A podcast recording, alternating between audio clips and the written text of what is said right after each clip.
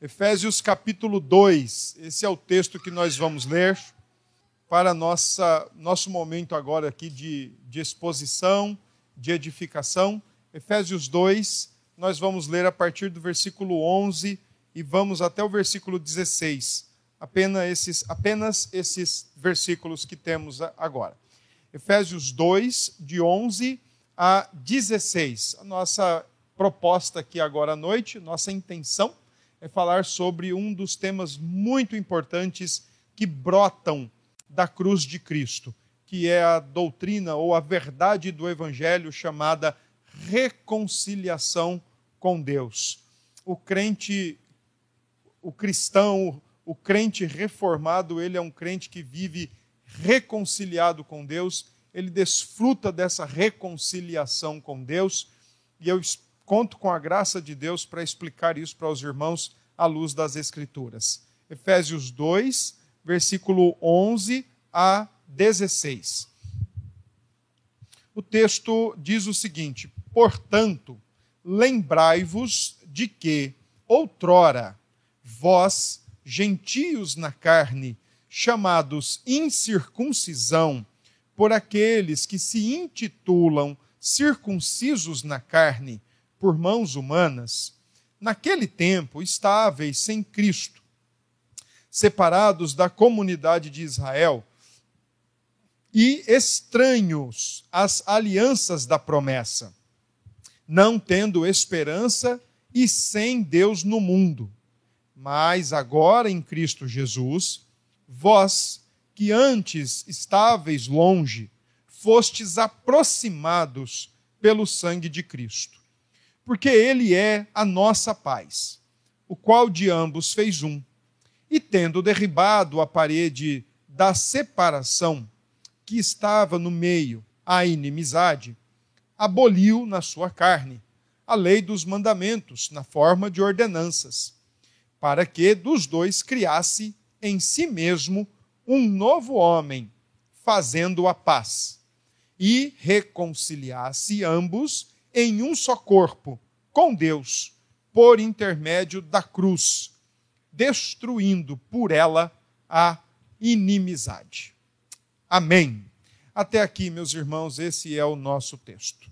Ora, o que é a igreja, senão aquilo que já disse há algum tempo atrás o pastor anglicano John Stott, chamando a igreja de a nova sociedade de Deus. A nova sociedade de Deus, primeiro, é uma sociedade que se encontra em Cristo, lavada, remida por Cristo, aliançada com Cristo. Significa, portanto, dizer que a quebra da comunhão com Deus, consequente pecado humano foi resolvido na cruz.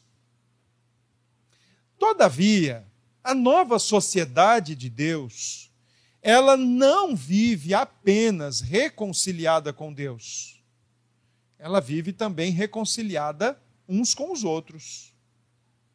Porque também a separação, as quebra, a quebra de relações, a quebra de comunhão, consequente da do pecado do homem entre homens também é resolvida na cruz de Cristo.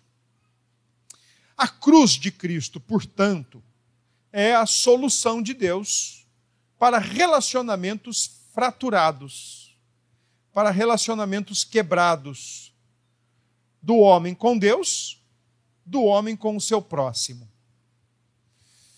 Paulo está exatamente tratando disso no texto aos Efésios, a reconciliação em caráter vertical, o homem com Deus, em caráter horizontal, o homem com o seu semelhante.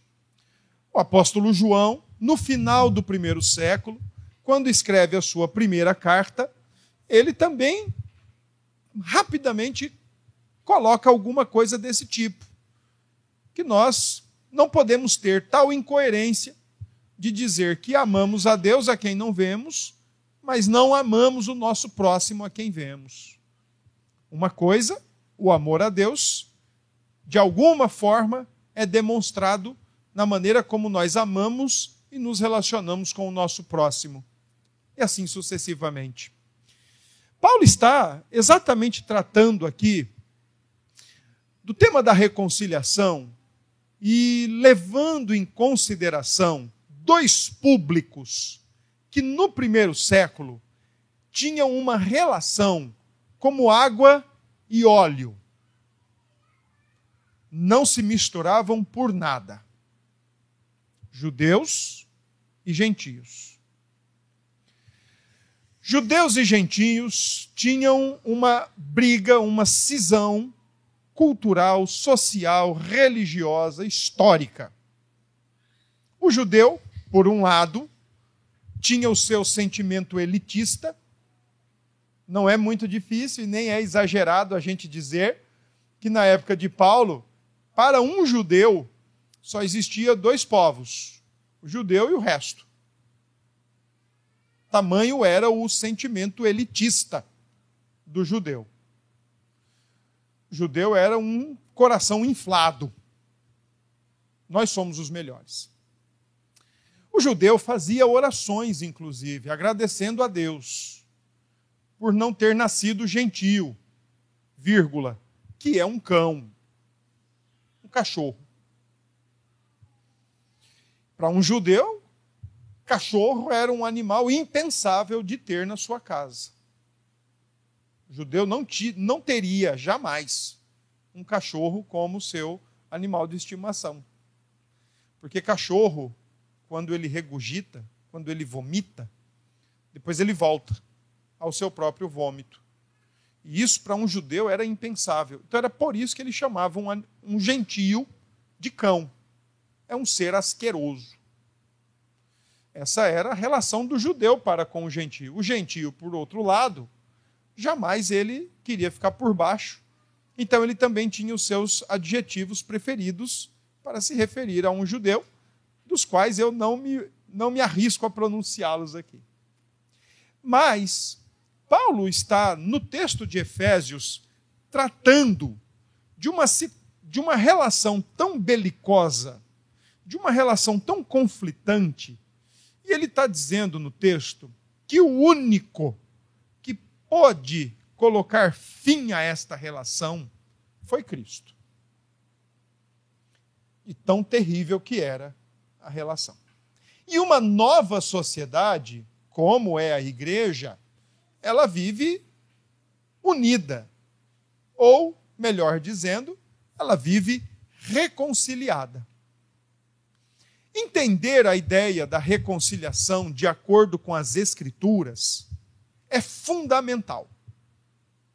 Até porque reconciliação nas Escrituras não acontece porque simplesmente Deus estava para um lado e o ser humano estava para outro lado. A reconciliação nas Escrituras ela tem um contexto muito peculiar. E o contexto da reconciliação não é de mero afastamento, não é de mera quebra de relacionamentos, ou até mesmo de simples indiferença de um para com o outro lado. Entender o contexto de reconciliação nas Escrituras passa, primeiro, por entender o conceito de inimizade. E o conceito de inimizade não é, como eu já disse, simples indiferença ou simples distanciamento, mas é uma inimizade ativa dos dois lados. Não são situações. Olha, se não vier falar comigo, eu também não vou. Não, ele que fez isso, ele que tem que vir. Não, é ela quem fez, então é ela quem tem que vir. Ah, se fosse assim. O que não é. Nas Escrituras, a inimizade é estabelecida por dois motivos. Primeiro, pela santidade de Deus. Segundo, pela pecaminosidade humana. A partir da sua pecaminosidade, o homem, o ser humano, com seus pecados, provoca Deus, ofende Deus, afeta a santidade de Deus. Todo pecado humano é um golpe contra a santidade divina. E é por isso que eu disse que a inimizade, de acordo com as Escrituras, não é mero distanciamento, mas é uma inimizade ativa, aliás, continuamente ativa, de baixo para cima. Pecados dos homens ofendem, afetam, provocam, instigam Deus. E Deus é, obviamente, o Senhor soberano de todas as coisas, um Deus justo, corretíssimo, mas não coitadinho, que fica lá no seu trono do universo, enquanto os homens fazem o que fazem, falam o que falam, pensam o que pensam, arquitetam secretamente o que arquitetam em seus corações, e ele no trono do seu, no seu trono do universo, oh, parem, vocês estão, vocês estão me, me chateando. Não, parem, vocês estão me ofendendo. Se a inimizade ela é de baixo para cima, e ela é, ela também é de cima para baixo. Porque Deus, na sua santidade e com a sua justiça, ele não fica simplesmente alheio ou imune ao que o ser humano faz. Ele responde. E ele responde, e a sua justiça e a sua santidade o fazem responder com ira. Então, meus irmãos, entender o conceito de inimizade é fundamental para a gente entender o conceito de reconciliação. Não foi mera separação, não foi mero distanciamento, mas foi sim um contexto de inimizade ativa, onde a humanidade, com sua maldade e pecaminosidade, afronta Deus e Deus, por conta de sua santidade e sua justiça, reagem com sua ira, reage com a sua ira santa sobre o homem. São duas partes que estão totalmente em conflitos. E não é uma guerra fria. Aquela guerra fria, década de 80, 90, 70, 80, do, do décadas de 70 e 80 do, do século passado. A Guerra Fria era aquela guerra que ninguém soltou um tiro, ninguém, deu um, ninguém puxou o gatilho. Mas ficava todas aquelas teorias de espionagem e não sei o quê, um esperando o outro dar o primeiro tapa, parece briga de escola. Vai, vem, vem. E, e fica lá, né, abrindo os dentes, esperando quem vai fazer o primeiro golpe, e ninguém faz, mas que está ali por baixo ali dos panos, está tudo acontecendo. Então não foi mera Guerra Fria não é mera guerra fria. É uma guerra realmente ativa. É uma inimizade ativa. E nesse contexto, então, de dois, dois pêndulos, dois polos em conflito, alguém tem que entrar no meio. Entender isso é fundamental para que a gente entenda o Antigo Testamento todo. Por que é que Deus colocou Moisés entre ele e o povo de Israel? Por que é que Deus colocou profetas entre ele e o povo de Israel? Por que é que Deus colocou reis entre ele e o povo de Israel?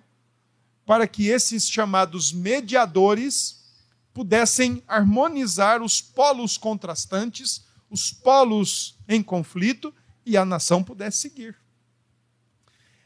Deus, ainda na sua graça, proveu sacrifícios, cordeiro pascal, bode expiatório, proveu uma série de aparatos sacrificiais para ajudar o seu povo, pelo menos, a permanecer na sua frente, ou permanecer perante a sua face. No entanto, nada disso parecia resolver. O conflito permanecia, o conflito perdurava. Então Deus envia Cristo para que se coloque entre Deus e os homens, entre os homens e Deus, e nesse contexto de inimizade, resolva então o grande problema, tanto do homem com seus pecados, quanto também o de Deus, satisfazer sua justiça. Quando Paulo trata disso, então, Paulo não está falando apenas de uma inimizade horizontal. Ah, o judeu e o gentio que não se dão bem. Mas Paulo está dizendo que o judeu e o gentio que não se dão bem também são povos que não se dão bem com Deus, e Deus não se dá bem com eles. Então, nós vamos ver no texto que Paulo coloca o seguinte: olha, primeiro Deus resolve o problema do homem com ele, e agora o homem pode resolver os seus problemas com o seu próximo. Versículos 11, 12 e 13, o apóstolo Paulo usa duas expressões que são é, indicadores de um aspecto temporal. No versículo 11 e 12, o apóstolo Paulo, o apóstolo Paulo, no versículo 11, ele usa uma expressão que remete ao passado. Ele usa o termo outrora. Paulo está olhando para trás. No versículo 13, ele olha para o presente e ele usa a expressão agora. É comum em Paulo nessa carta de Efésios, especialmente, ele fazer isso.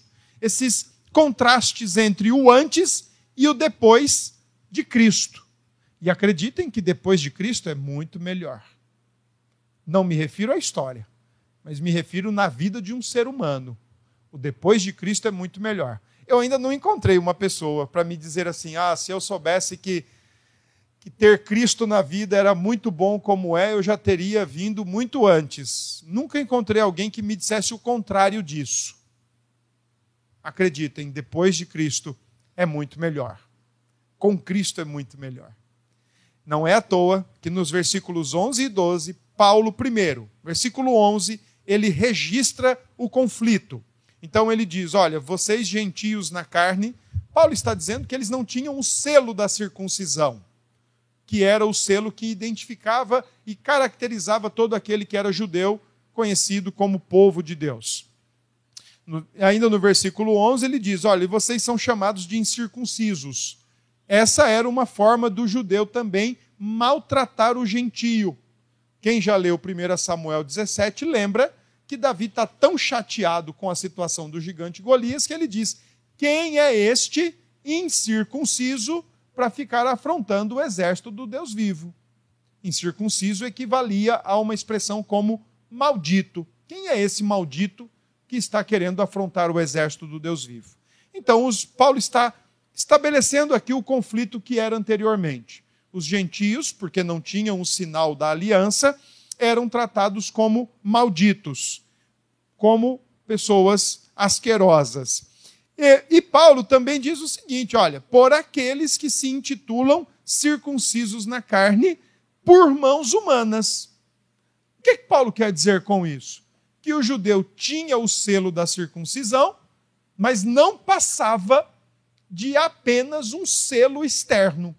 Porque se este selo tivesse sido interno, no coração, como é a ótica de Paulo em Romanos 2, Verdadeiro judeu é aquele que é circuncidado no coração.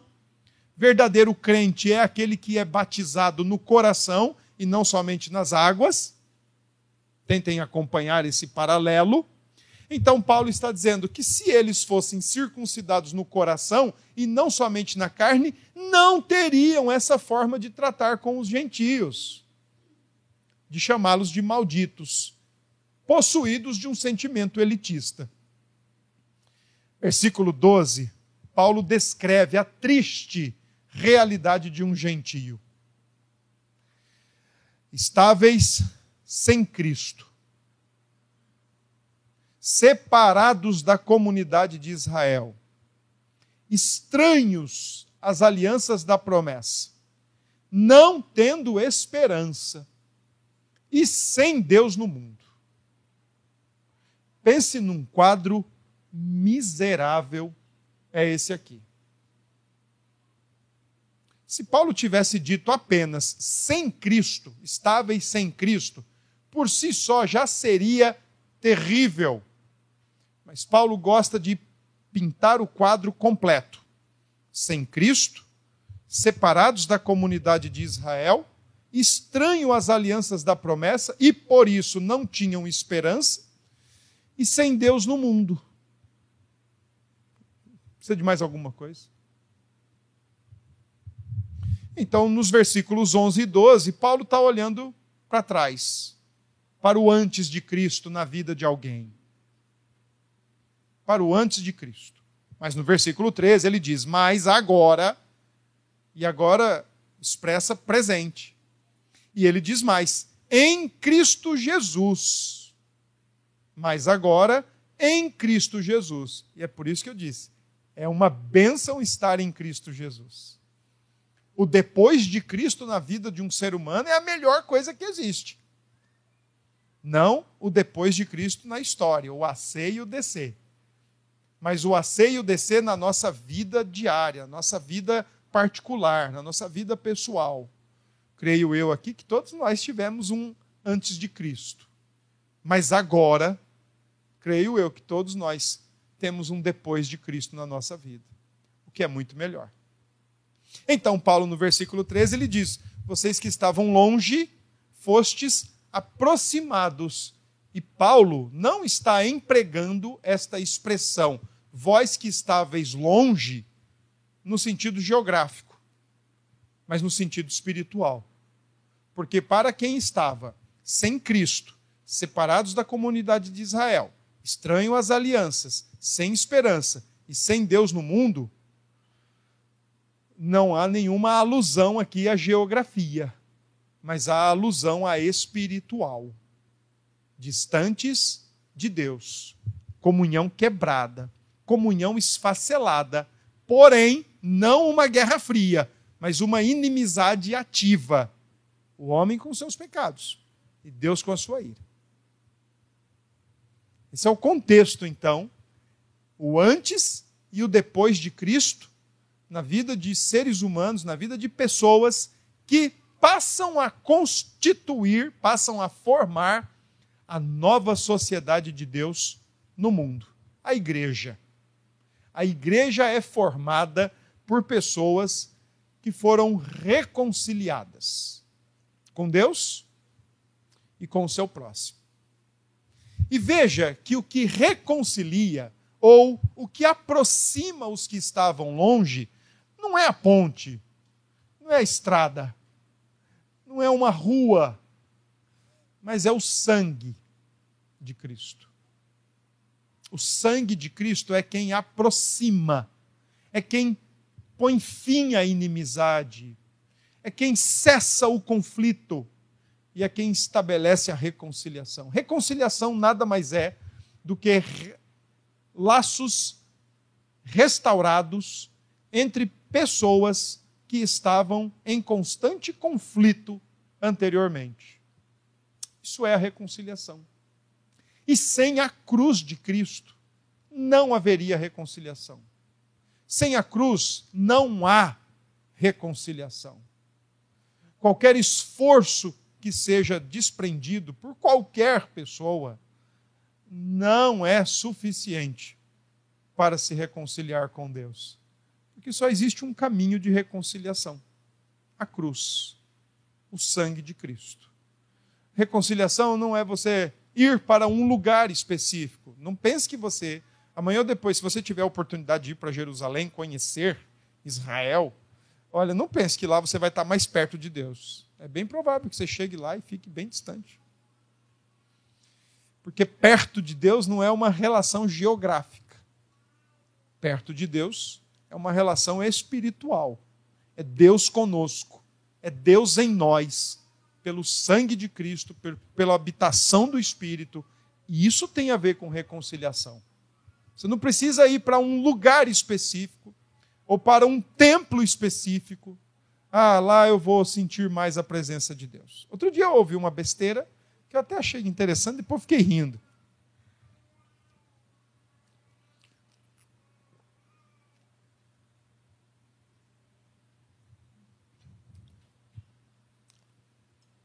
A besteira que eu ouvi foi. Não, não, não, não quero quebrar aqui a nossa reflexão, mas eu quero partilhar com os irmãos.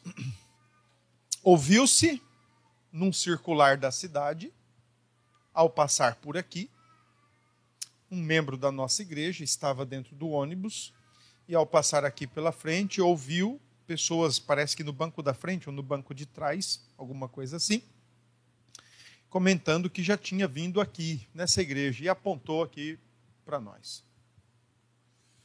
E aí parece que fez um comentário do tipo: Ah, mas eu não gostei, não, eles são muito mortos. São muito parados, ou são muito frios. Negócio assim. É frio realmente, esse ar-condicionado às vezes não ajuda. Se for questão de mortos, temos vantagem, os mortos vão subir primeiro. Mas associar, associar alguns acontecimentos no culto para dizer que Deus está ou não no culto, isso não existe. O Billy Graham, muitos anos atrás, relatou isso. Ele até então não tinha conhecido Israel. E aí ele teve a oportunidade de conhecer Israel. E diz que quando ele estava se preparando para ir lá, ele estava pensando que lá ele iria sentir algo de outro mundo. Talvez ele pensou que ia levitar. Sei lá o que, que ele pensou mas ele achou que coisas diferentes iam acontecer. E diz também depois que ele chegou lá, ele não sentiu nada. Nada de diferente, nada de estranho, nada de estrambólico. E foi então que ele mesmo confessa no seu escrito que aí ele se lembrou que para sentir ou para ter a presença de Deus, não é necessário para Israel.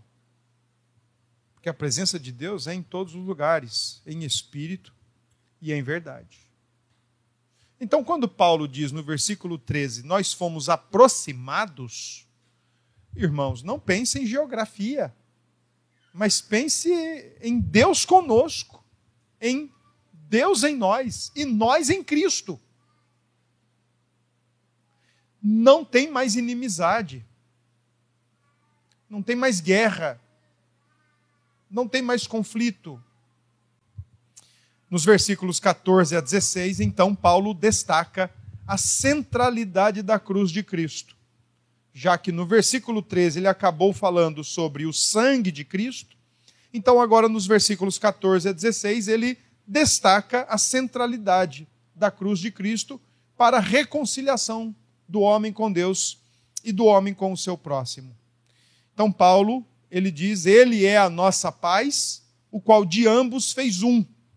A nossa paz aí é exatamente o selo da paz em povos conflitantes. E quando ele diz de ambos fez um, judeu e gentio, gato cachorro. De ambos ele fez um. Ele juntou e fez agora um povo só. Versículo 14, Paulo usa uma expressão chamada parede da separação. Ele diz que Cristo derruba essa parede. No versículo 15, ele diz que essa parede da separação, ela era na forma de lei dos mandamentos, na forma de ordenanças, aquilo tudo que referia-se à lei cerimonial, à lei sacrificial, coisas essas que o judeu não só arrogava celebrar, como também arrogava confiar naquilo como base de sua salvação. Ou seja, então Paulo está dizendo que essa parede de separação, constituída de leis de ordenanças, leis de mandamentos, na forma de ordenanças, Paulo está dizendo que é, o Senhor Jesus deu uma pancada na base legalista de que judeus se apoiavam ilusoriamente para ter o favor de Deus. Paulo diz: ó, Cristo derruba tudo isso e é a cruz de Cristo que reaproxima os homens uns dos outros e reaproxima Deus dos homens e os homens de Deus. Só que tem um detalhe. Quando Paulo usa a expressão parede da separação, ainda que em Efésios ele diga o que é, Paulo ele está pegando uma parede que realmente existia no templo de Israel, na época dele, no templo de Jerusalém quando Paulo escreve essa carta, o templo ainda está de pé. Paulo escreve essa carta entre 60 e 62 depois de Cristo, e o templo seria destruído ainda em 70 depois de Cristo. O templo do qual Paulo se refere Não era o templo de Salomão, aquele já tinha sido destruído, já tinha sido reconstruído e depois já tinha sido destruído de novo. E o templo da época de Paulo é o templo de Herodes, que ficou muito mais suntuoso do que o próprio templo antigo. No templo de Herodes haviam separações. Havia o pátio dos homens judeus, onde todo judeu piedoso e judeu étnico, circuncidado, poderia chegar. E aí, 14 degraus para baixo, o pátio das mulheres judias, onde elas ficavam. E então, mais 14 degraus para baixo, e cercado com um muro em torno de todo aquele pavimento, o pátio dos gentios. O pátio dos gentios, então, a, a, além de ser o último lá embaixo, 28 degraus lá para baixo, dois lances de escada, cada um de 14 degraus, tinha uma parede em volta dele todo. E na parede tinha inscrições que não deve se pular o muro, tentar atravessar o muro. Quem tentasse fazer isso seria tratado com pena de morte. Então, quando Paulo fala aqui no versículo 14, parede da separação, tendo Cristo derribado a parede da separação, os, os, seus leitores imediatamente já entenderam o que Paulo estava dizendo. Só que é bem provável que os seus leitores tivessem uma indagação. Espera aí, como é que derrubou se a gente sabe que o prédio do templo ainda está em pé e a parede ainda está em pé? Paulo está então aludindo àquela parede, mas explicando de verdade o que é que constituía o grande ponto de discórdia entre judeus e gentios. A maneira legalista que o judeu se apegava às leis cerimoniais ordenanças, de sacrifícios e de cerimônias para manter a sua pose diante de Deus, mas ao mesmo tempo fazia desse código de leis cerimoniais e de ordenanças um objeto para rechaçar qualquer gentio, chamando ele de impuro. Paulo então diz: na cruz, Cristo, o único, verdadeiro e perfeito sacrifício, derrama sangue justo e perfeito para reconciliar homens, de ambos fez um, versículo 14, judeus e gentios, e versículo 16, reconciliasse ambos em um só corpo com Deus. Judeus e gentios, além de reconciliados um com o outro, ambos são reconciliados com Deus. Porque a cruz, ela não é, ela não tem, irmãos, um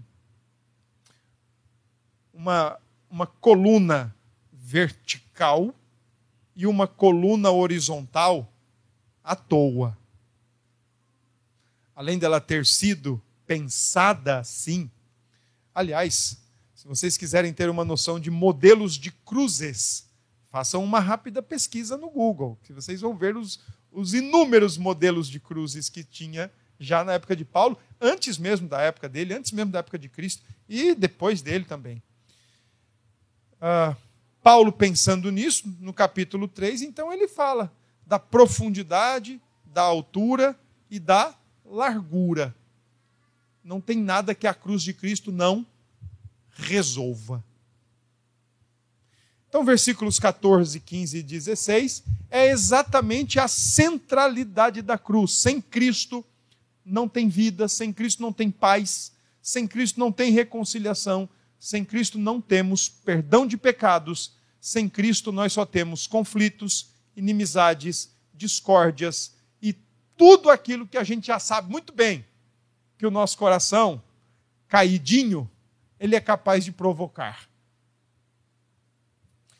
Portanto, quando Paulo considera com os judeus e com os gentios, leitores da carta aos Efésios, a centralidade da cruz, mas também considera com eles a realidade antes e depois de Cristo, Paulo então está dizendo Cristo Jesus é quem nos faz de fato uma nova sociedade, ou um novo povo, ou, como o próprio Paulo diz no versículo, 14, versículo 15, um novo homem.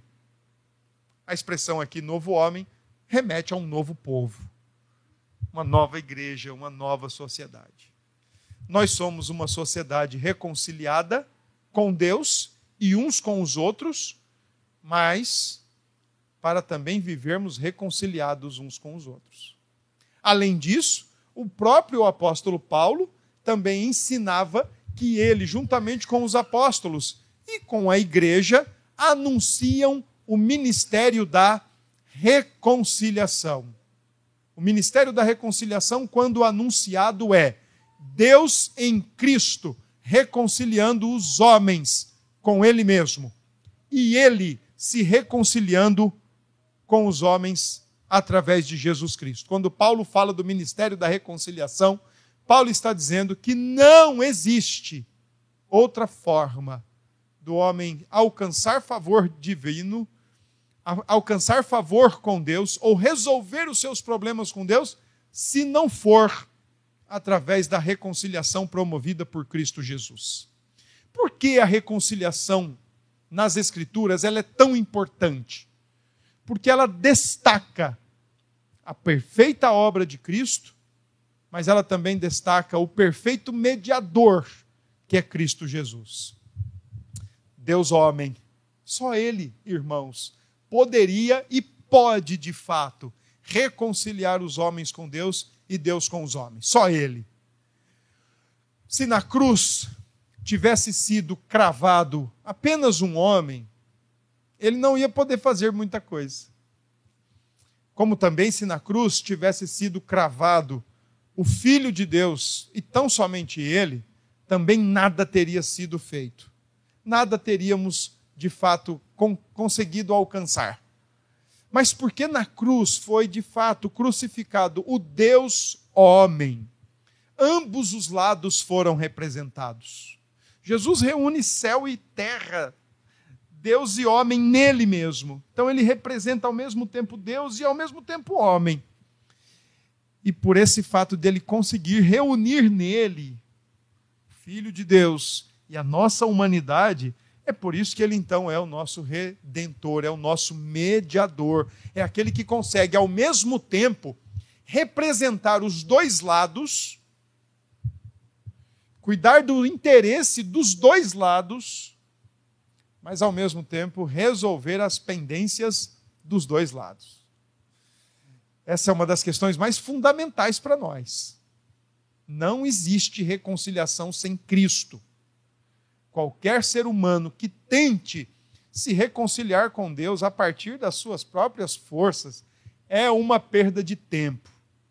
Não vai conseguir. Não vai. O caminho que Deus propôs chama-se Jesus Cristo, o Deus encarnado, o Deus homem. Ele consegue ao mesmo tempo tomar o lugar da humanidade na cruz, tomar o lugar dos eleitos na cruz, ele consegue sofrer a ira de Deus e aguentar firme a ira de Deus sobre ele, e ainda assim fazer com que Deus estenda sua mão, fazer com que o homem estenda sua mão, e agora podem pegar um na mão do outro e viver em reconciliação, viver em amizade, viver em comunhão. Reconciliação nas Escrituras é, é muito caro para nós. É somente por causa da cruz. Sem cruz, não teríamos a menor chance, não teríamos a menor condição de promovê-la ou de alcançá-la. Fica então para nós, pelo menos, duas lições importantes. Primeira, irmãos, nós fomos crentes reconciliados com Deus para vivermos reconciliados um com o outro reconciliados um com o outro. Não se iludam e não admitam esse tipo de reflexão. Não, o que importa é a minha comunhão com Deus. E às vezes, a comunhão toda esfacelada com as pessoas, toda quebrada com as pessoas. Não, mas o que importa é a minha comunhão com Deus. Não, o que importa é que com Deus eu estou bem.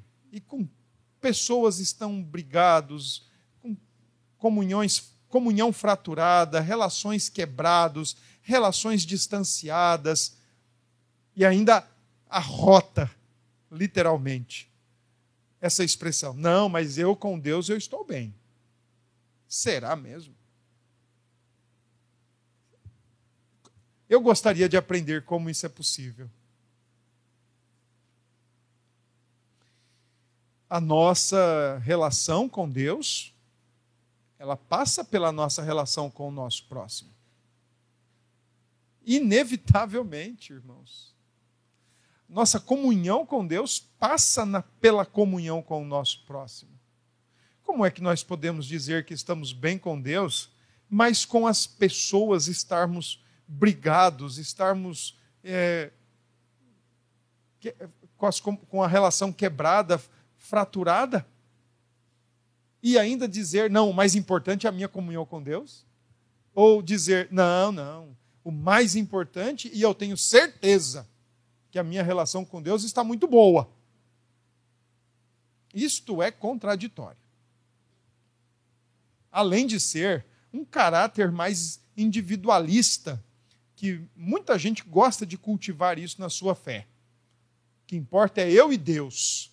Esquece-se do ambiente coletivo, esquece-se do ambiente é, sociável da fé cristã. Nós somos um corpo, não existe um corpo único. O ser humano não é um corpo de Cristo. O corpo de Cristo é formado na coletividade.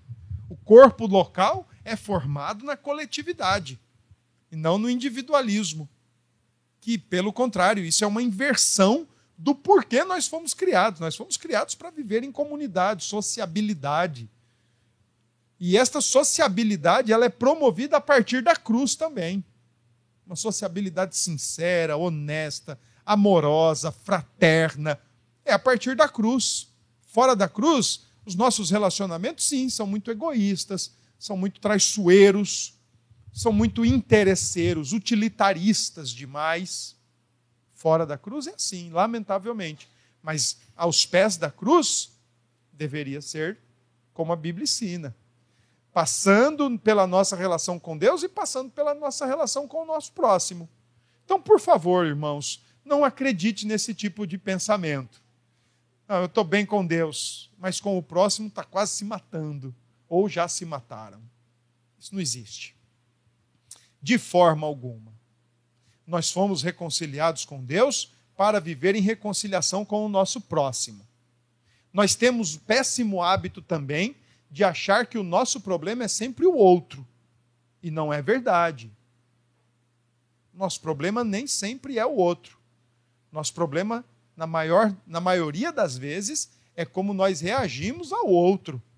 Seja ele já um cristão em Cristo, seja ele um não cristão. Mas a forma como nós reagimos ao outro é de fato o grande problema da gente. Recentemente, eu fiz a leitura de um texto muito joia, muito bom. E naquele texto o autor comentava que Deus nos coloca em certos relacionamentos e relacionamento é propósito de Deus para nós. Relacionamentos é o plano de Deus para nós. Mas Deus nos coloca em certos relacionamentos para porque são redentivos. Relacionamentos são redentivos. Mas não é para você redimir alguém, não. Quando diz que relacionamentos são redentivos, não é para a esposa tentar salvar o marido que não é crente, nem o marido, a, a, o marido que não é crente tentar salvar a esposa. Paulo já disse: quem é que sabe que vai conseguir isso? Coríntios 7, Paulo diz. Como é que a mulher sabe que vai conseguir salvar o marido? Ou o marido vai, ser, vai salvar a mulher? Como é que é isso? Não, não. Quando falamos então na Bíblia de relacionamentos redentivos, Deus nos coloca em relacionamentos redentivos para nos redimir de nós mesmos. De nós mesmos. Porque o que, é mais fácil? Pessoa não pensa como eu penso, escanteia. Não gosta do que eu gosto, evita. Pessoa não conversa direito ou tem umas outras ideias diferentes da minha, corta, pula de calçada e não olha mais na cara. Fala-se casamento é um poderoso instrumento de Deus para a santificação de nós. O tempo todo tem um ralado. O tempo todo tem um arranhão. E o que é mais fácil? Ficar ruminando a mágoa ali no coração? Casais que estão aí aparentemente bem, mas internamente Deus sabe como estão. Com tanta mágoa, com tanto rancor no coração. E fica ali alimentando aquele bichinho de estimação e vai alimentar para o resto da vida. Quando Deus nos coloca em relacionamentos, é para nos redimir de nós mesmos, da nossa postura às vezes soberba, da nossa postura exaltada, da nossa postura de achar que todo mundo tem que pensar o que a gente pensa, gostar do que a gente gosta, fazer o que a gente faz, porque senão não está à nossa altura. Deus está nos redimindo de nós mesmos, nos salvando de nós mesmos. Então, irmãos queridos, pensem nisso, pensemos a questão. Deus nos reconciliou com Ele para nos reconciliar também uns com os outros. E não acreditem nessa história de, de conto de fadas. O que importa é com Deus. Ainda que eu não esteja bem com ninguém, não acreditem nisso. O texto nos diz diferente é bem com Deus e é bem com o nosso próximo, reconciliado com Deus, reconciliado com o nosso próximo. Em segundo lugar, façam da reconciliação a sua palavra de proclamação. Assim como Paulo em Coríntios diz que anunciava o ministério da reconciliação, que Deus estava em Cristo resgatando homens, reconciliando-se com homens. Anuncie isso. Quantas pessoas hoje não nos procuram para conversar conosco, para desabafar, para trocar ideias ou até mesmo para abrir coração e falam de suas condições, falam de suas situações respectivas, tão difícil às vezes, tão triste. Ora, aponte para Cristo. Pessoas que se sentem tão sozinhas, pessoas que se sentem tão decepcionadas com a vida, tão abatidas com o mundo como nós estamos vivendo, pessoas que não têm conseguido reagir às situações corriqueiras do dia a dia. Aponte para Cristo, fale para elas que em Cristo existe a possibilidade de serem reconciliadas com Deus e de viverem em paz com Deus e de terem de fato soluções, saídas para os seus respectivos para suas respectivas dores, sentimentos de decepção, de frustração, mas primeiro que se reconciliem com Deus em Cristo e que parem de tentar viver a vida nesse mundo achando que são invencíveis ou são ah, ah, vencedoras à, à força própria, a custo próprio. O ministério da reconciliação deveria ser para nós a mensagem pronta para falar para as pessoas: olha, Deus em Cristo está te chamando para se reconciliar com Ele. E para que assim você também seja reconciliado com outras pessoas. Pessoas dizem, e eu, eu concordo, pessoas dizem que às vezes para se restaurarem relacionamentos, restaurarem-se amizades, restaurar-se é, relações familiares, inclusive, é muito difícil, porque tem que perdoar, e perdoar é difícil, é verdade, eu concordo.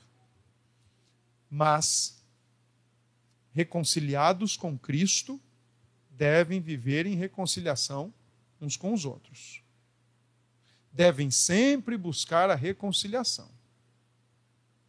Sempre. A fé cristã é uma fé global e não fatiada. Que Deus nos abençoe.